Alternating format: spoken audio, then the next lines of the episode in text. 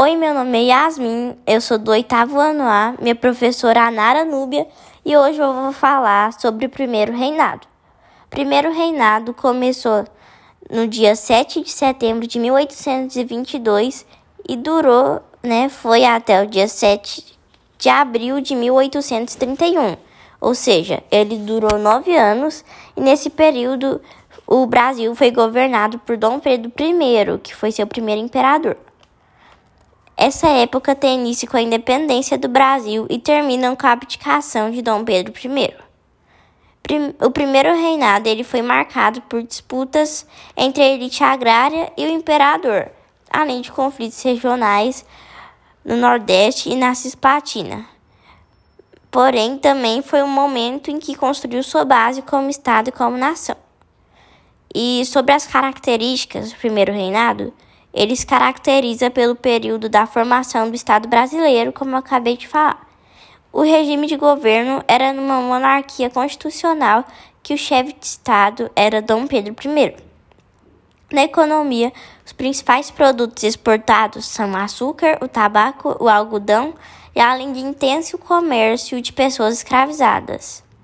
Em termos culturais, esse foi o início da busca de uma identidade própria e é agora que o Brasil vai deixar de ser parte do reino português, começa a ver si mesmo como uma nação independente. E sobre a política do primeiro reinado, após muitas discussões, um projeto foi apresentado em 1823 a imperador. Mas como ela limitava os poderes de Dom Pedro I, ele fecha a Assembleia e manda fazer uma nova Constituição Nessa nova carta magna estava o poder moderador, que seria exercido pelo imperador em caso de conflito entre os poderes legislativos, executivos e judiciários. O poder moderador foi visto por muitos brasileiros como uma forma do imperador centralizar em si mesmo os demais poderes do governo. Ou seja, em caso de conflito, o poder moderador, ele já, o poder moderador ele é dado ao imperador e ele sobrepõe o legislativo, o executivo e o judiciário. Agora eu vou falar sobre a Confederação do Equador. Por isso, algumas províncias do Nordeste, como Pernambuco, Piauí, Ceará, Rio Grande do Norte, Paraíba e etc., eles se reúnem e fundam a Confederação do Equador. Em 1824, a Confederação do Equador de declara a guerra ao Império.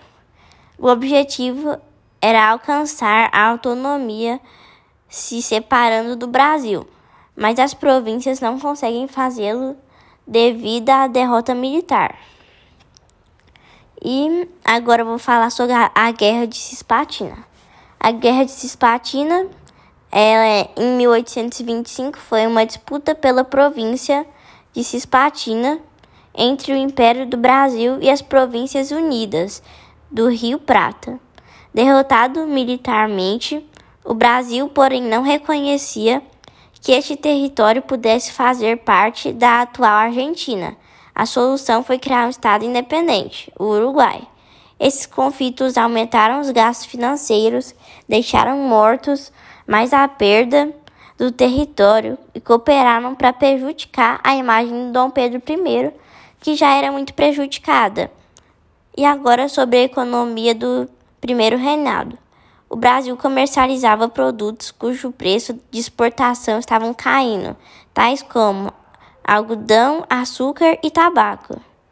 A comercialização do café, por sua vez, começava a se expandir, contudo, o desenvolvimento do ouro verde, como era chamado, não era ainda suficiente para evitar a crise econômica.